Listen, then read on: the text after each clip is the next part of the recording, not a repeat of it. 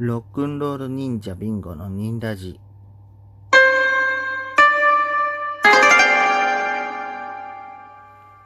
はい、えーこんばんは。ロックンロール忍者というバンドでドラムをやってます。ビンゴです。よろしくお願いします。えーこれはですね、ロックンロール忍者の近況だったり、えー僕の近況だったり、えーまあいろんなものを残していこうと思ってやっております。えーロックンロール忍者の活動としてはですね、えー6月20日にイベント、不夜城ミラクルロマンスがありますので、ぜひ、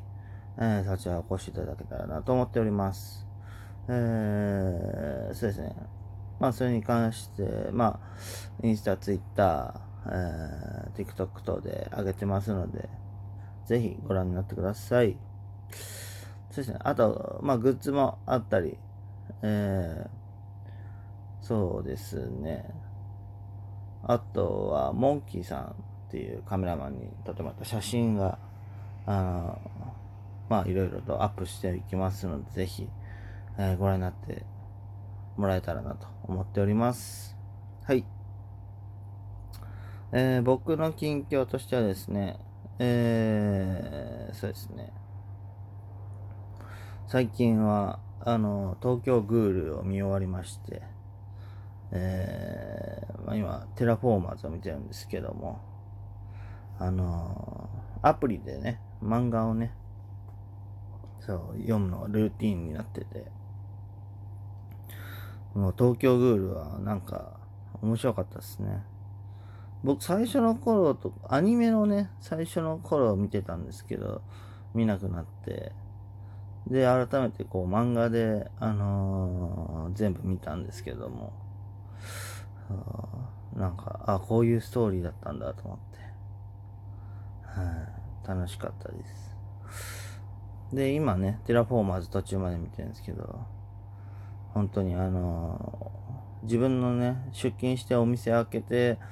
とか作業してる時に、あのー真っ暗の中、スイッチパチンと押すんですけど、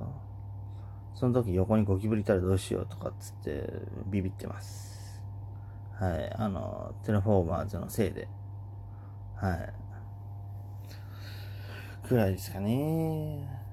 うん。でですね、えー、なんかハッシュタグチャレンジみたいのの機能があって、それ初めて知ったんですけど、はい。で、一応、チャレンジしようと思って、このレディコの、あの、アプリ、あ、ラジコじゃないか。あの、レディオトーク。いつもラジコで、あの、他のオールナイトとか聞いてるんで、間違えちゃいましたけど、えレディオトークのアプリで、え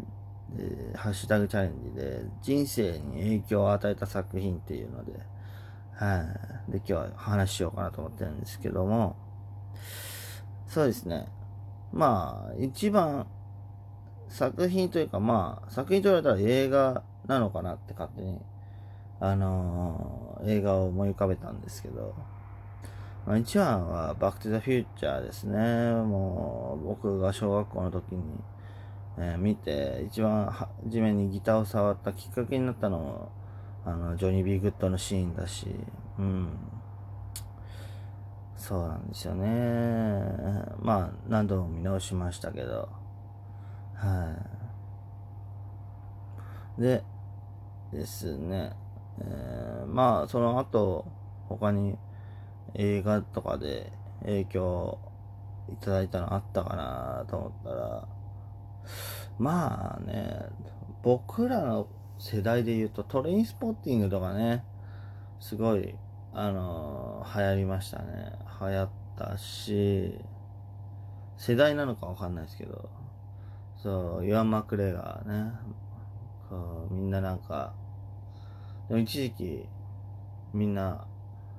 ああいう感じの格好してた時ありますよね。うん。で、あとは、まあそうですよね。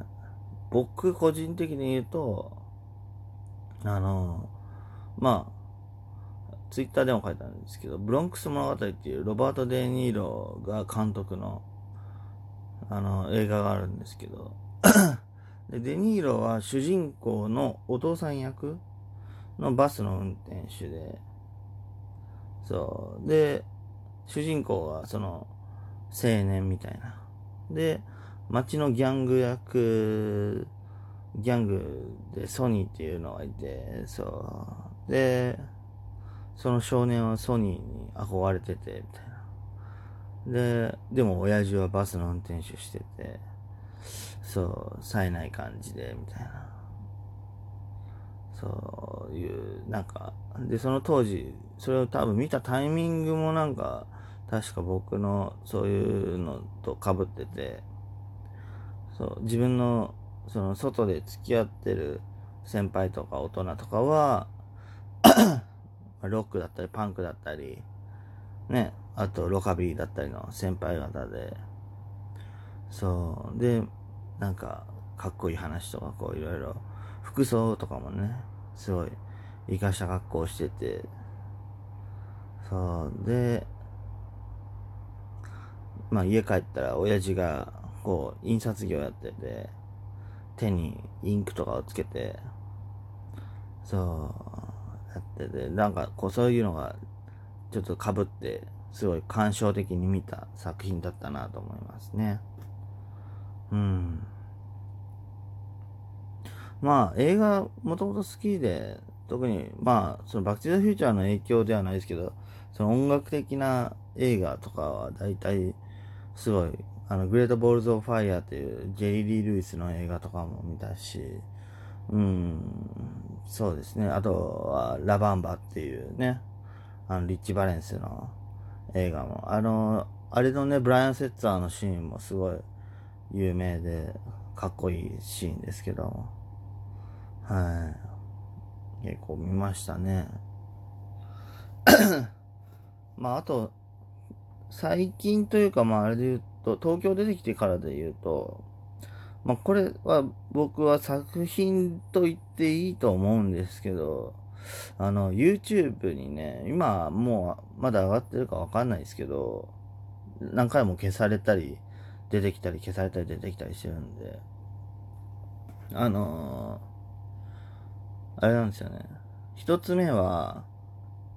音楽関係で言うと、えー、清志隆人25の、あの、夏の魔物でのライブの、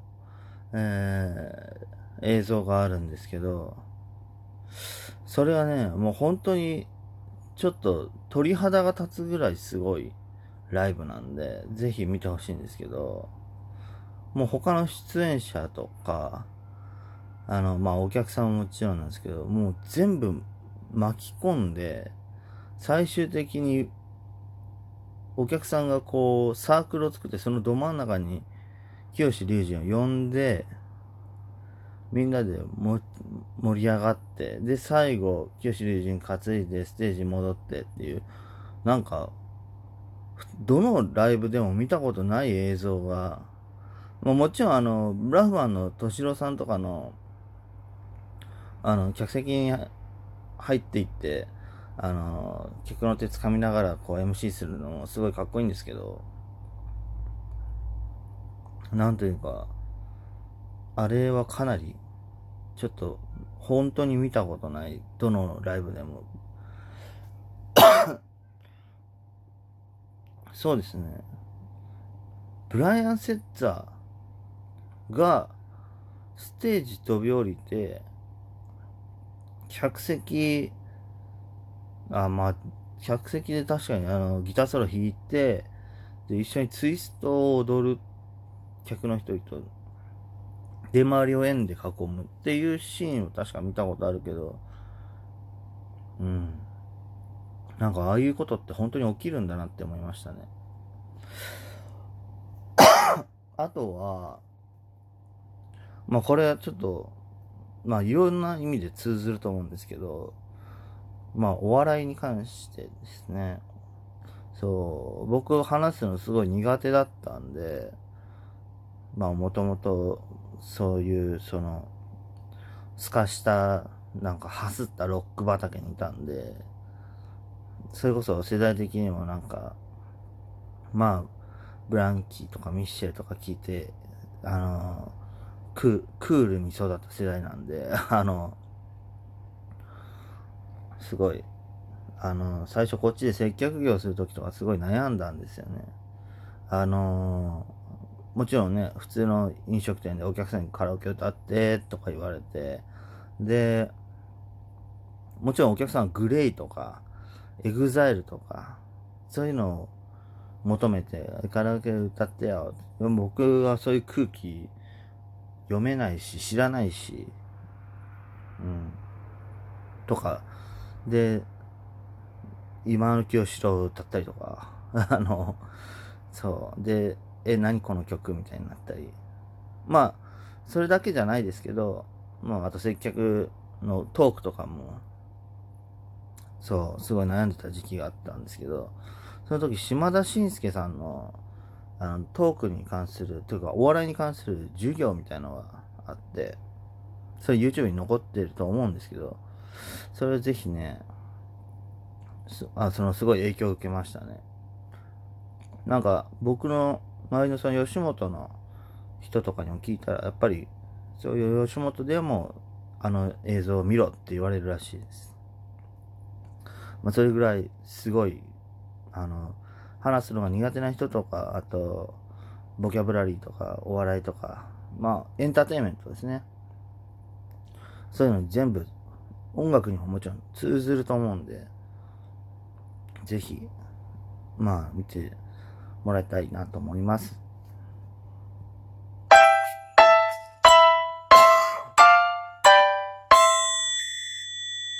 はい。えー、今日は人生に影響を与えてもらった作品について話しました。また来てください。ニンニン。